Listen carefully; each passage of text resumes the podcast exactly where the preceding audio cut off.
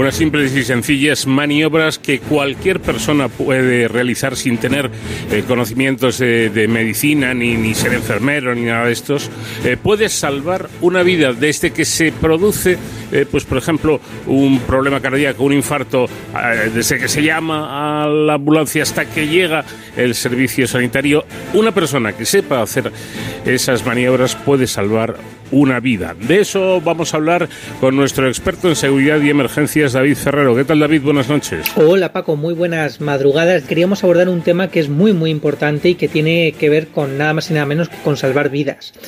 Hace unos meses eh, se han realizado una serie de publicaciones del Comité Internacional de Enlaces sobre Reanimación que recoge el consenso a nivel mundial sobre reanimación cardiopulmonar. Y esto es eh, muy relevante, fijaos, porque se crean una serie de, recomendaciones para que son para todo el mundo, que están basadas en la evidencia científica, es decir, en aquello que, realmente funciona al hacer una reanimación realmente eficaz, y que tienen que ver precisamente con lo que en el ámbito sanitario se llama soporte vital básico, ¿no? la comúnmente conocida como RCP, que es eh, precisamente la que vamos a ver hoy, pero que eh, estos documentos también eh, versan sobre el soporte vital avanzado, tratan temas de pediatría, de primeros auxilios, de docencia sobre la RCP, en fin. Como es un tema amplio e importante y como siempre queremos escuchar a los expertos, que son los que saben, para que nos digan cuáles son las nuevas recomendaciones para hacer una buena RCP y sobre todo eh, cuál es su importancia y que es algo que todos podemos aprender y hacer para salvar vidas. Por eso esta noche, en esta sección de Héroes sin capa,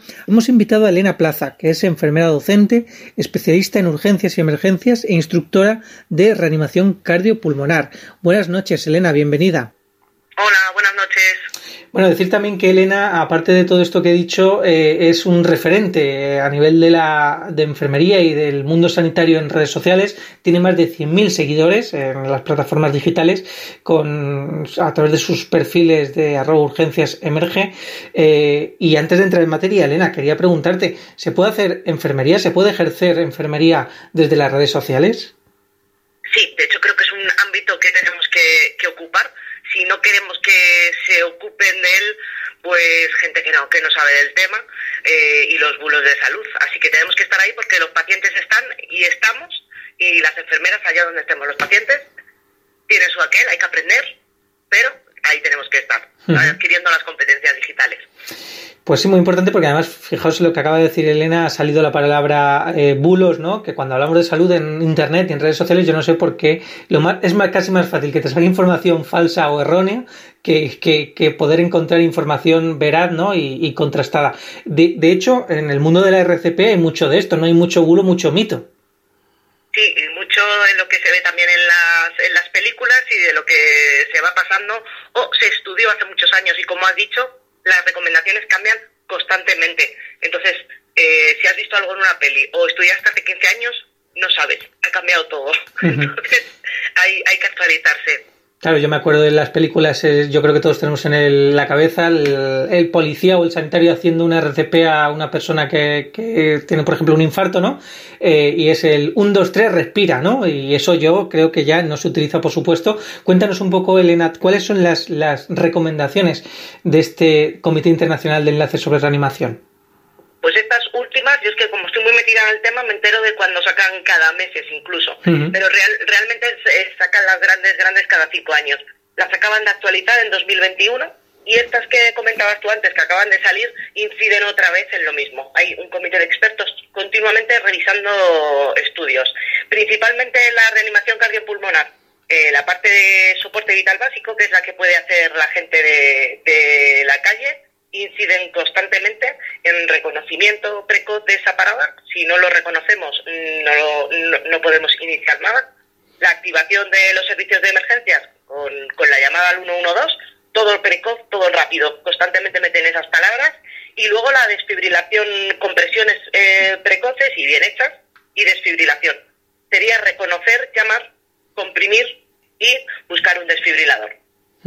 Vemos que Continuamente, intentando que estemos sin parar las compresiones. Esa es más más o menos lo que siguen recomendando y inciden mucho. No ha habido ningún cambio muy, muy, muy importante respecto a los últimos años. Mm, veo que el tema de las ventilaciones, que eh, los que nos dedicamos un poco a este mundo ya sabemos que pasaron a un segundo plano hace mucho tiempo para eh, personal lego en la materia, por así decirlo, eh, se sigue considerando que es mucho más importante hacer las compresiones de forma correcta, ¿no?, que hacer las ventilaciones. Eso es, si mm, la gente que hace la reanimación cardiopulmonar, que, que es poquita, poca gente, pocos testigos se, se animan a hacerlo, pierden el tiempo a lo mejor en las técnicas que como las ventilaciones, que habría que enseñar a darlas, perdemos tiempo de compresiones.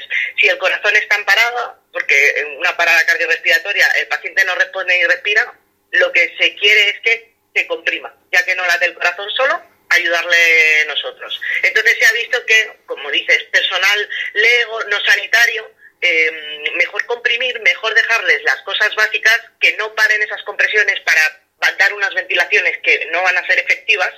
Y bueno, así se lleva muchos años, todas las organizaciones dicen lo mismo, em, lo de quitar las ventilaciones, hablando de esta primera asistencia.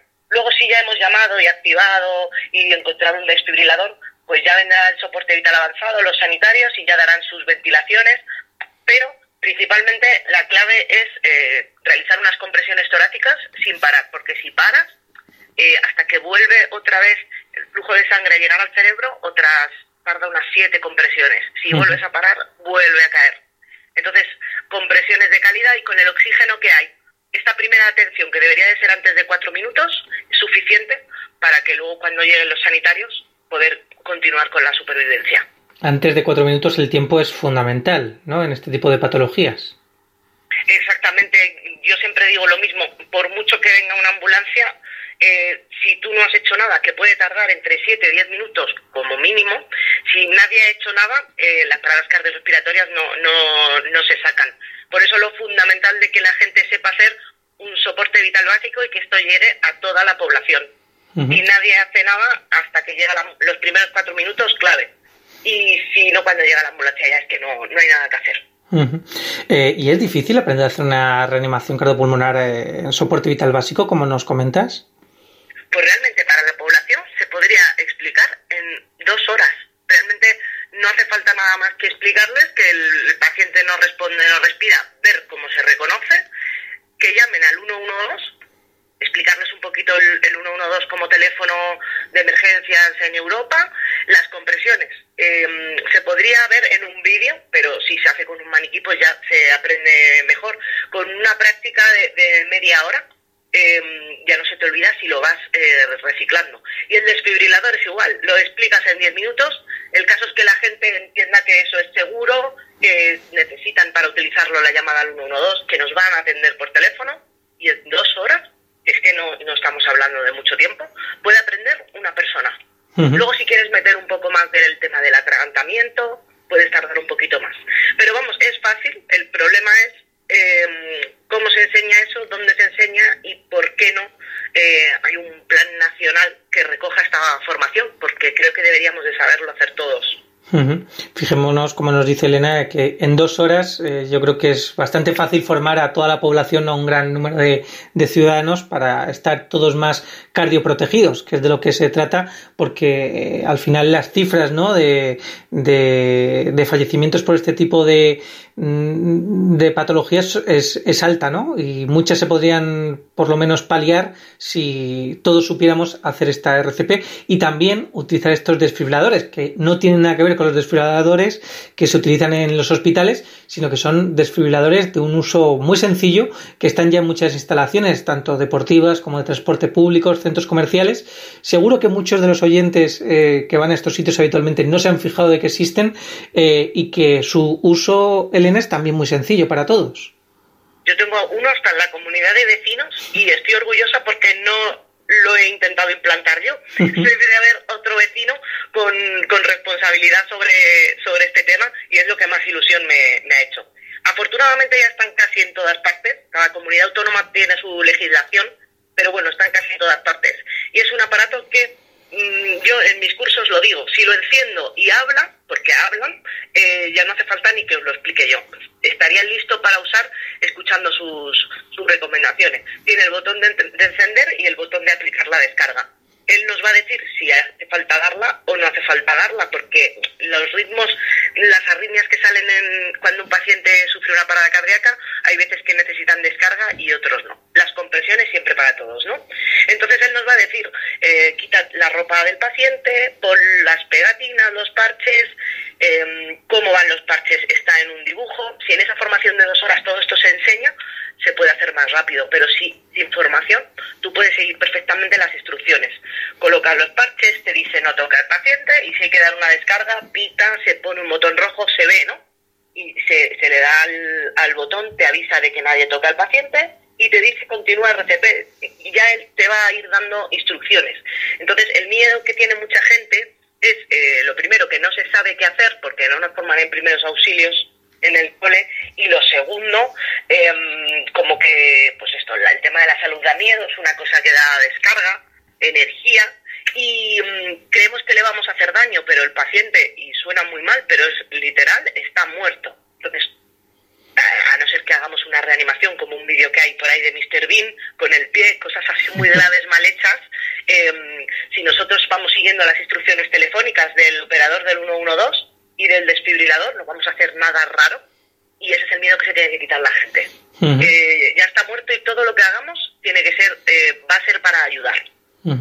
De ahí la reanimación, ¿no? Reanimación, reanimar o, resucitar, ¿no? A una persona que, le haya pasado esto.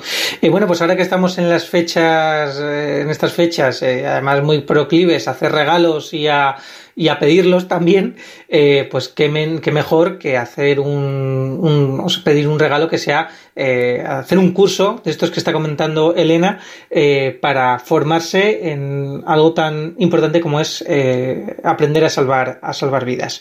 Elena Plaza, enfermera y docente, muchísimas gracias por atendernos y nada, felices fiestas felices fiestas. Aprovecho para decir que, le voy a pedir a los reyes magos que, que nuestros políticos o quien sea, o quien tenga que pensar esto, pues implanten una estrategia nacional sobre todo eso es lo que le pido a los reyes, que introduzcan esto a todos los colegios en la formación del carnet de conducir, porque vamos a, aumentar la supervivencia como ha ocurrido en otros países, que está muy baja con, con este tema, y el caso es que salvemos vidas formándonos desde pequeños. Pues por nuestra parte haremos todo lo posible para que esa carta llegue a buen puerto y ojalá contemos con ese Plan Nacional de Formación en Reanimación Cardiopulmonar que, como nos ha contado Elena Plaza, en dos horas cualquier persona puede aprender a salvar una vida.